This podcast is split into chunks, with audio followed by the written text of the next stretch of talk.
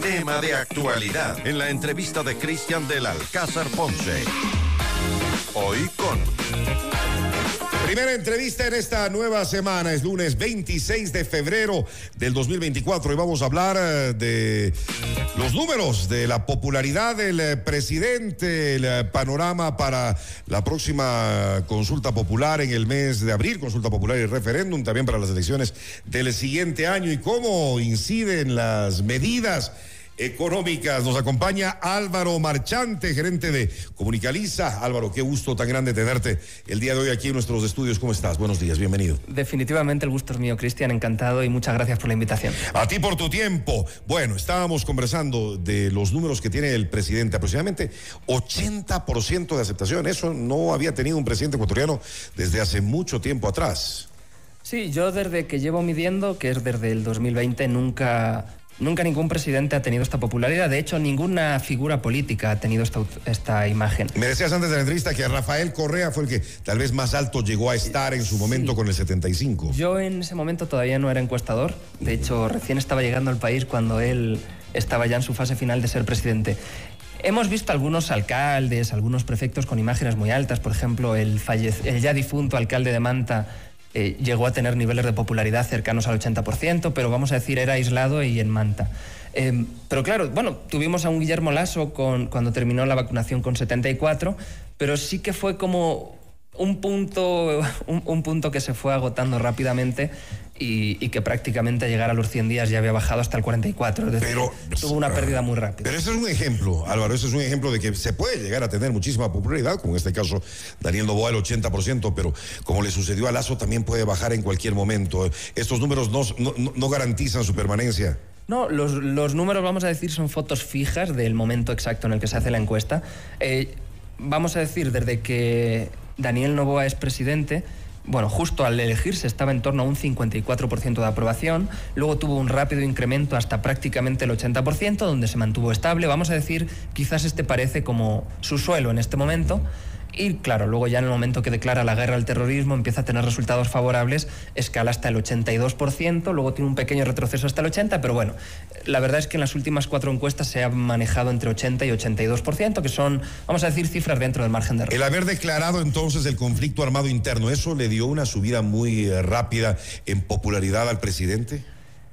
Es la, la tercera crecida más rápida que ha tenido, porque si nos vamos hasta algo más atrás, cuando él era todavía candidato, cuando medimos antes del debate tenía en torno al 25% de aprobación, acaba el debate y llega hasta el 65%. ¿no? Eh, vamos a decir, esta es la gran subida que tiene. Posteriormente, y que le dio el triunfo, ¿no? Y que le dio el triunfo, así es. Luego tiene otra gran subida, que es cuando ya es electo presidente. Es algo que le ocurre a todos los presidentes. Son electos, automáticamente suben. Aunque ganó con el 52% eh, Exactamente. de, los votos. Esto es algo que ocurre prácticamente en todos los países, en todos los momentos y con prácticamente todos los presidentes. Puede haber alguna vamos a decir, figura más polarizante, que podría no llegar a tener esto, por ejemplo, Donald Trump en Estados Unidos, que está en torno al 50% de aprobación y que difícilmente va a crecer más porque tiene esa postura tan rígida respecto de su postura contraria. Pero bueno, luego tuvo, tuvo esa subida que estamos hablando de más de 10 puntos y, la, y cuando declara la guerra sube otros 10 puntos. Entonces son, son subidas bastante, bastante importantes que prácticamente vemos como escalones. Ahora, el, haber tomado entonces esta decisión que era necesaria para, para el país, esta lucha contra el crimen organizado, sobre todo, le sirvió al presidente también. Por supuesto, y de hecho hemos hecho varias preguntas. ¿Cómo cuáles, Álvaro?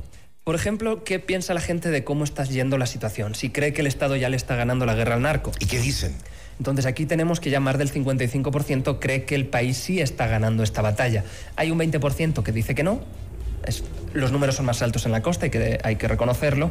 Y luego hay un 25% que tiene dudas, que vamos a decir, no han visto a lo mejor que hubiera un problema tan grande, porque esto no era en todas las provincias del país, y todavía no, entienden los resultados. Pero en general se percibe de que está mejorando la situación con, las, con las medidas del gobierno. La hemos hecho dos veces. La primera vez que la preguntamos, solo el 25% creía que estaba avanzando y que el Estado iba ganando. En la segunda ocasión ya llega hasta el 55%, más o menos. Entonces estamos hablando de que la gente sí ve un resultado positivo.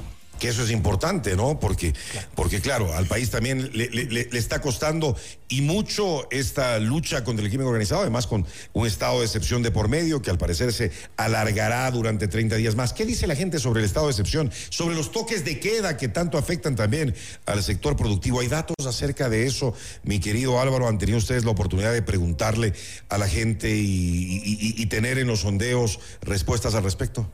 Eh, pues sí, la verdad, hemos hecho una pregunta, le, le, preguntábamos a la gente directamente cuánto tiempo cree que se debería mantener el toque de queda.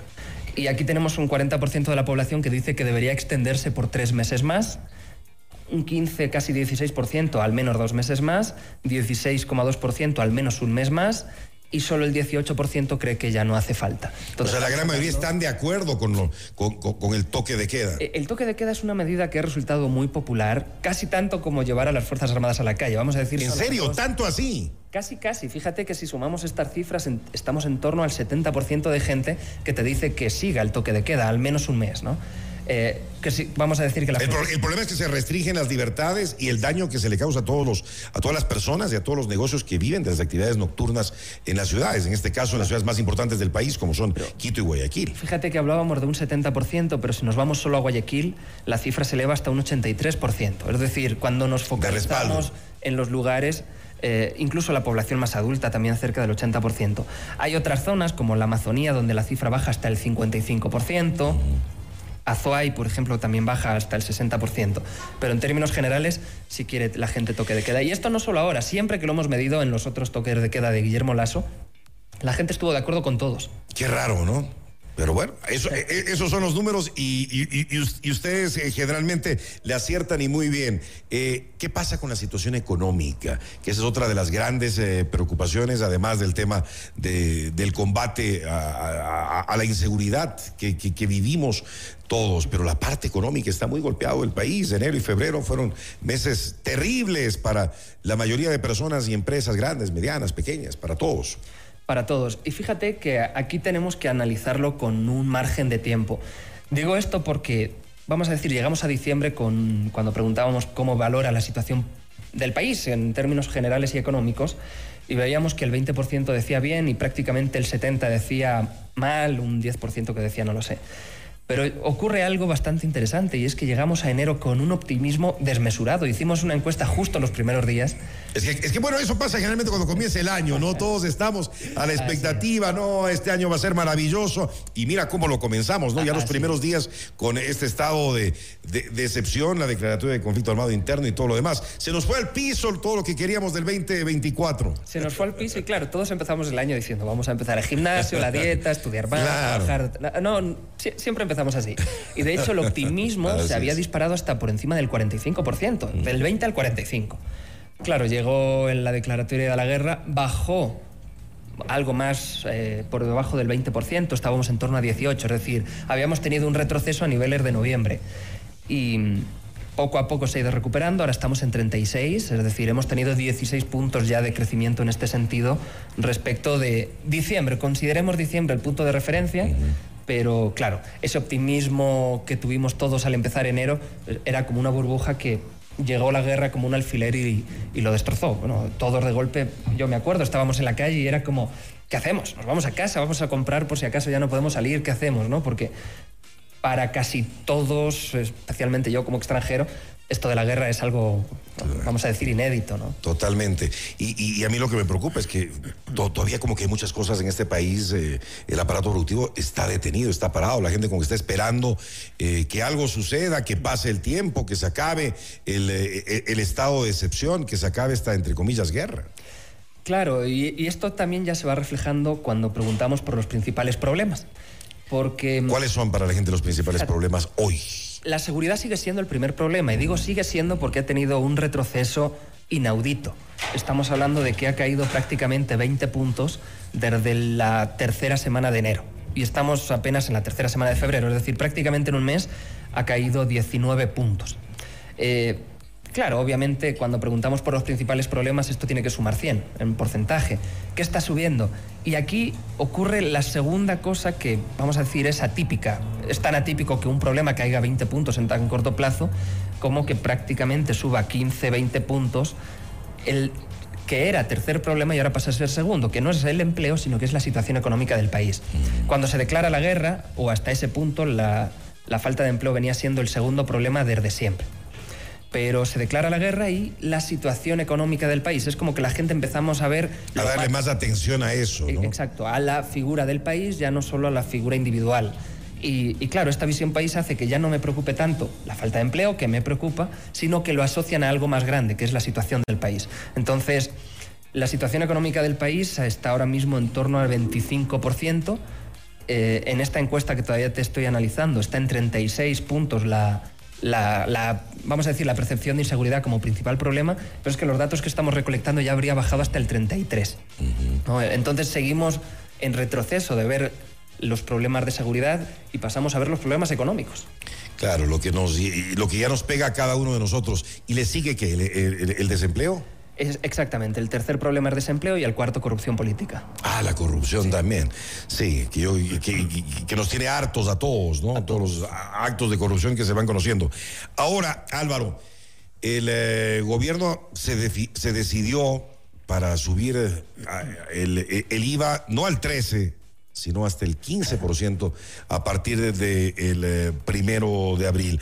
Puede incidir, puede incidir eh, esta medida, que es una medida eh, dura, Hemos, estado acostumbrados siempre durante mucho tiempo a un IVA del 12%, tres puntos es bastante. ¿Esta subida le puede costar en algo la popularidad al presidente de la República? Bueno, en esta encuesta que me di también por el IVA respecto del anterior, el presidente cae 1,8 puntos, vamos a decir, no es una gran cifra. Pero porque todavía no te pegue el bolsillo.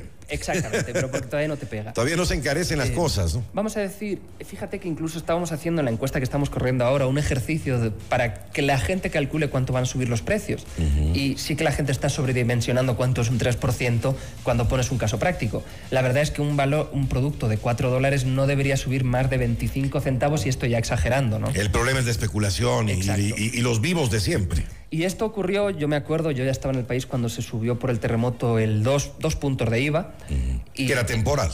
Y, claro, y, y, no era y no subieron dos puntos los precios. Vamos a decir que la primer, el primer fin de semana, que yo fui a hacer la compra al mercado, habían subido hasta un 50%.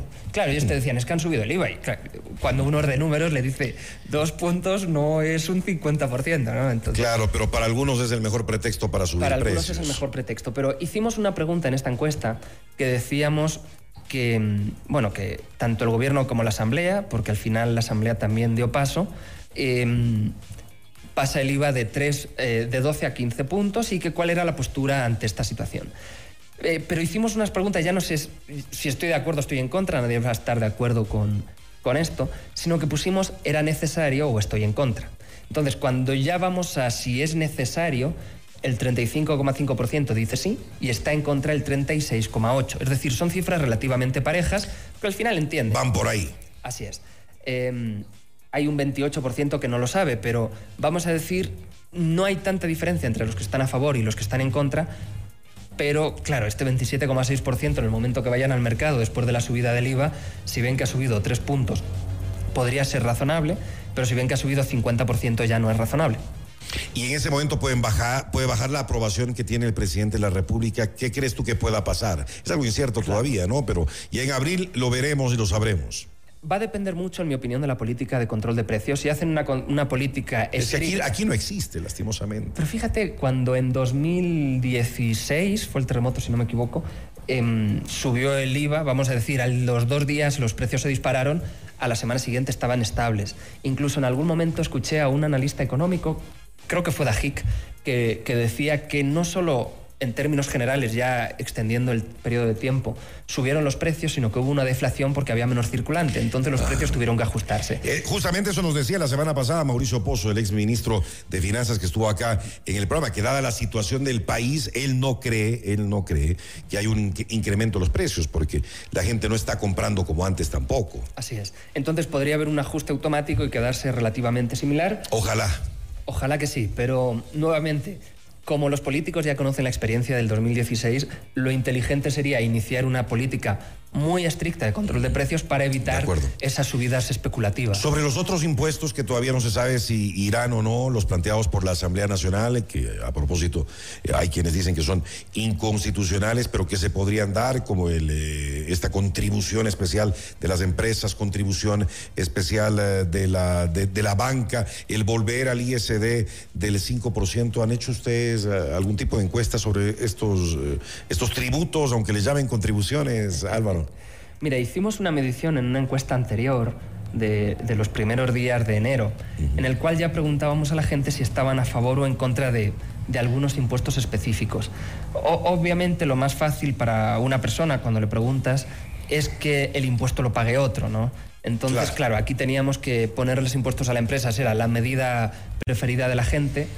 Luego iba las contribuciones a los bancos también eran del agrado de, de la ciudadanía. Luego, fíjate que antes del IVA venía la reducción del subsidio al combustible. Que, es, algo, que es algo que todavía está en análisis, ¿no? Parece que será una focalización. Eh, exacto. En cualquier caso, es, es, un tema que incluso gustaba más a la gente que el IVA, porque, mira, en algún momento hicimos una, una investigación y solo el, del 20 al 25% de la población tiene algún vehículo en su hogar. Esto quiere decir que el 75% no tiene, que utiliza transporte público o alguna medida alternativa. Entonces, ¿estarían de acuerdo la mayoría en que...? Eh, eh, estarían de acuerdo la mayoría porque no tienen. El 75% no tiene un vehículo. En que se quite los subsidios, no tienen Bueno, solo, o se focaliza. Focalizar o reducir. Focalización, ok. Es que al final cuando hablas de combustible entran en juego otros conceptos como el gas de la cocina o, o otros elementos, ¿no? De momento el presidente ha dicho que el gas de la cocina no se va a tocar, el diésel no se va a tocar. Es. Parece que, son, simplemente las gasolinas. Las gasolinas.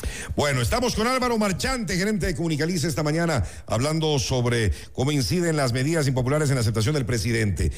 Eh, tenemos consulta popular eh, en el mes de abril, ya mismo, en menos de dos meses, estaremos consulta popular y referéndum. 60 millones de dólares que está gastando el gobierno. Personalmente creo que no era necesaria la consulta popular, dadas las circunstancias, y que la mayoría de, eh, de temas a tratar en la misma igual tendrán que pasar por la Asamblea. Pero, ¿qué dice la gente al respecto? Mira, y, aquí lo la primera pregunta que le hacemos a la gente es si sabían que hay una consulta, vamos a decir, eh, ya en, en el Otra más, otra, vez ir a las urnas. Entonces aquí vemos que el 72% ya sabe que hay una consulta, es una cifra bastante grande, pero claro, todavía no, no se sienten tan informados. Y, y, claro, se sienten informados porque no ha empezado la campaña electoral, todavía no ha iniciado el proceso de hacerla pública, recién está en trámites. Creo que la semana anterior ya nos dijeron el calendario, la campaña electoral será el propio mes de abril pero sí que la gente todavía no se siente tan informada. Hemos ido en distintas encuestas añadiendo algunas de las preguntas, prácticamente deberían pasar todas con, por encima del 70%, la del empleo, fíjate, por encima del 60%. Y, Pero gana el sí entonces en todas las preguntas hasta ahora. Gana el sí. La única que tenía complicaciones era la de los casinos. Esa pregunta se eliminó, por tanto, ya quedó en el pasado. Que creo que fue la mejor decisión, al menos para el gobierno. Sí, porque al final... No tener nada polémico, demasiado polémico. Guillermo Lasso tenía preguntas que quizás no eran tan polémicas, pero eran complejas. Había dos de temas de ambiente que había casi que ser ministro de Ambiente para entenderlas. Así es. Y, claro, como que generaron el hueco al no hacer una propagación de los mensajes tan fuerte y ciertas agrupaciones políticas hicieron campaña por el no para incluso conseguir más respaldo popular de cara a las alcaldías. Entonces, aquí lo que teníamos era el riesgo de una fuerza política haciendo campaña por el no para crecer. En esta ocasión es muy difícil, creo que solo un movimiento que es Unidad Popular se ha inscrito por el no. Es difícil hacer la campaña por el no en términos generales, porque claro, tú no te puedes inscribir para el no en una pregunta, es para todas. ¿no? Eh, porque el, resto, las otras nueve, que prácticamente algunas estaban superando el 85-90%. Todo lo que tiene que ver con Fuerzas Armadas es, es bastante querido ahora mismo por la población, porque estamos en guerra, también hay que tener eso en cuenta. Entonces, hacer campaña por el no contra estos mensajes es muy difícil. Claro, puede ser contraproducente para quien eh, proponga eso. Ganaría el sí, de acuerdo a lo que tú nos dices, Álvaro, en esta mañana en la consulta popular y el referéndum de abril. Esto le catapultaría muy bien al presidente y pues muchos dicen que más por eso hace la consulta popular, porque políticamente sería muy positivo para el presidente tener este triunfo en consulta popular. En miras a lo que ayer lo manifestó y una vez más en una entrevista a la cadena CNN en español, eh, nuestra cadena aliada, en la que decía de que sí, pues se lanzará y un poco que tiene la, entre comillas, obligación de hacerlo. Tendremos un candidato, tenemos ya entonces un presidente candidato. Hay un presidente candidato, así es, ya lo anunció, de hecho en varias ocasiones, a veces dice sí, a veces dice hay que pensarlo, pero... Pero está claro que lo va a hacer. Eh, Está claro. Ahora, también digo, es muy difícil, es, es raro que en un momento como líderes nacionales haya dos con una aprobación superior al 60%, ni se diga cuando uno tiene el 80%. Ahora, ¿cómo conservar los números del 80% de aquí a un año, a febrero del 2025, cuando se va a llevar a cabo la primera vuelta? Mira, como ya veíamos, los problemas vinculados a la inseguridad están decayendo. Por tanto, la alternativa... Yo creo que más fuerza le da, ¿no? Eh, Es lo que más fuerza le da, pero esto tiene una fecha de caducidad. Eh, Estamos viendo cómo la inseguridad cae prácticamente en picado y la situación económica del país como problema sube también en picado. Entonces lo que quiere decir esto ya es un indicador adelantado. En el momento que la gente se siente segura, mira a los otros conceptos que le hacen falta, que de momento es la parte económica. Por tanto, si supongamos que termina el primero o segundo trimestre, vamos a decir, saneando la inseguridad y, y con unos niveles estables de delincuencia en las calles, Y que no suban mucho los precios por el y incremento que del no suban los precios, pero en cualquier caso la gente se va a empezar a, a preocupar por su empleo y por la situación económica. Entonces, Yo no creo que logre presidente- mantener ese 80%, va a ir bajando. Eh, Es, es difícil, es difícil manejar porque estamos hablando de solo tenía un nivel, ahora mismo está con un 12% de rechazo. Es, es muy difícil mantener un rechazo tan bajo. Em, lo normal es que vaya cayendo paulatinamente. Lo interesante para el presidente será cuánto tiempo o la velocidad de caída que tiene, ¿no? lo que llamamos en estadística la pendiente de la curva. O sea, tratar de aguantar lo máximo posible para que no vayan cayendo, no vayan cayendo mucho los números de popularidad. La consulta popular definitivamente le, le dará un impulso, no, no necesariamente para subir, sino para, Para mantenerse. prolongar estos, estos números que está teniendo, que ahora mismo son excepcionales, ¿no? Hablamos de 80% de popularidad. Estamos hablando de que no habrá más de 10 líderes en el mundo con una aprobación similar. Tanto así. Quizás Sí, menos. sí. no, por ejemplo, tienes presidentes en Estados Unidos con 37 de aprobación. Es que lo normal son cifras bajas. Bueno, veamos cómo han terminado los últimos acá nada más, ¿no? Claro, Desastrosos. Acabó en mis encuestas entre el 12 y 14, Lenín acabó entre 15 y 17, son cifras muy bajas, que- Claro. que, estamos hablando de Daniel Novoa tiene menos rechazo que ellos aprobación. Ahora, ojalá mantenga los, eh, los pies eh, en el piso y en la realidad también, porque a veces estos números pueden marear a los gobernantes, Álvaro. Pueden marear, sobre todo, bueno, hay, hay muchos síndromes que se han estudiado desde la psicología El de Ubris. política, el de Ubris, que un, un buen amigo en común lo comenta continuamente y, además es. con justa razón. Estamos hablando de, lo decía Churchill, el poder ciega, el poder absoluto ciega absolutamente. Entonces, eh, sí, lo, mantener los pies en la tierra quizás es lo más difícil para casi cualquier presidente, pero si lo consiguen y consiguen, vamos a hacer esa transición de problemas de seguridad a problemas económicos, porque al final no, eh, esto se acaba. Se acaba, tienes 7.000 detenidos, hay que ver qué hacen con 7.000 detenidos una vez que se acabe el estado de guerra, que en Y creo que hay que dejar de hablar de guerra también, ¿no? Porque el efecto que eso tiene eh, a, a nivel eh, nacional y a nivel internacional en, en la imagen del país es enorme. Bueno, yo he tenido alguna entrevista con medios españoles y claro, para ellos Ecuador al declarar la guerra estaba prácticamente en la situación de Ucrania. Había que explicar que era una medida más legal que, vamos a decir, que militar para poder utilizar las fuerzas del orden del país con una mayor contundencia que quizás la ley las está limitando. Ahora entiendo que con la consulta popular, las reformas que están en la Asamblea, e- esas limitaciones podrían quedar en, va- vamos a decir, podrían retroceder y quizás ya no ser necesario de cara al futuro implementar esta medida. Pero de momento tienes 7.000 detenidos que en el momento que se acabe el estado de guerra no pueden estar en cuarteles por la Constitución. Es Así decir, es. si no hay espacio en las cárceles, porque no hay nuevas cárceles, recién se está anunciando que habría alguna nueva, pero para A finales de este año, sí. Entonces, hasta final de este año no puedes mantener a 7.000 personas en cuarteles. De acuerdo. Álvaro, tiene las de ganar entonces Daniel Novoa si las cosas siguen, si el viento sigue a su favor durante este año para las elecciones presidenciales 2025. Si consigue ratificar el cambio de discurso de seguridad económico, vamos a decir, controla el IVA, creo que lo más contundente a corto plazo sería el control estricto de precios, evaluar qué pasa con los subsidios, si lo deja en el tintero durante un tiempo. Eh, con estos argumentos y con esta aprobación que tiene ahora mismo, vamos a decir, tiene el camino muy favorable. Pero queda, queda un poco menos de un año, ya son 11 meses para las próximas elecciones y bueno, seguramente nos iremos viendo por el camino y podemos ir evaluando. Por favor, sería un gusto tenerte acá. Solo para terminar, eh, ¿quiénes podrían hacerle sombra a Daniel Novoa para las próximas elecciones? ¿Quiénes tienen buenos números? Y algunos nombres se han conocido hasta el momento de precandidatos. No hemos evaluado a casi ninguno de ellos porque recién esta semana empezaron a sonar Pedro Granja, Leonidas Isa, Bolívar Armijos. Eh, son candidatos a los cuales no hemos medido. Hay que esperar un poquito. Ah, hay que esperar. Eh, Jan Topic no se sabe, hizo un video que quizás generó algo de confusión, ¿no? Cuando sí, pero, pero parece que irá como candidato por el Partido Social Cristiano. Así es. Pero fíjate que incluso si vemos a Rafael Correa, está con los peores números que le he visto desde que llevo haciendo encuestas. Rafael Correa era el líder más estable del país, siempre se mantenía entre 50 y 52 puntos de aprobación, siempre. Eh, desde que perdieron las elecciones, la segunda vuelta, ahí tuvo una caída hasta el 48, con la declaración de la guerra bajó hasta el 44-45 y se ha mantenido ahí. Veamos qué sorpresas hay para el eh, proceso electoral del próximo año. Álvaro Marchante, gerente de Comunicaliza. Álvaro, nuevamente, eh, muy agradecido por tu presencia, por tu tiempo y el estar con nosotros esta mañana. Que sigamos conversando en los próximos meses de cómo se van desarrollando las cosas en este país. Ojalá que sí, Cristian, y muchas gracias de nuevo por la invitación. A ti, buenos días. Noticias, reportajes y opinión.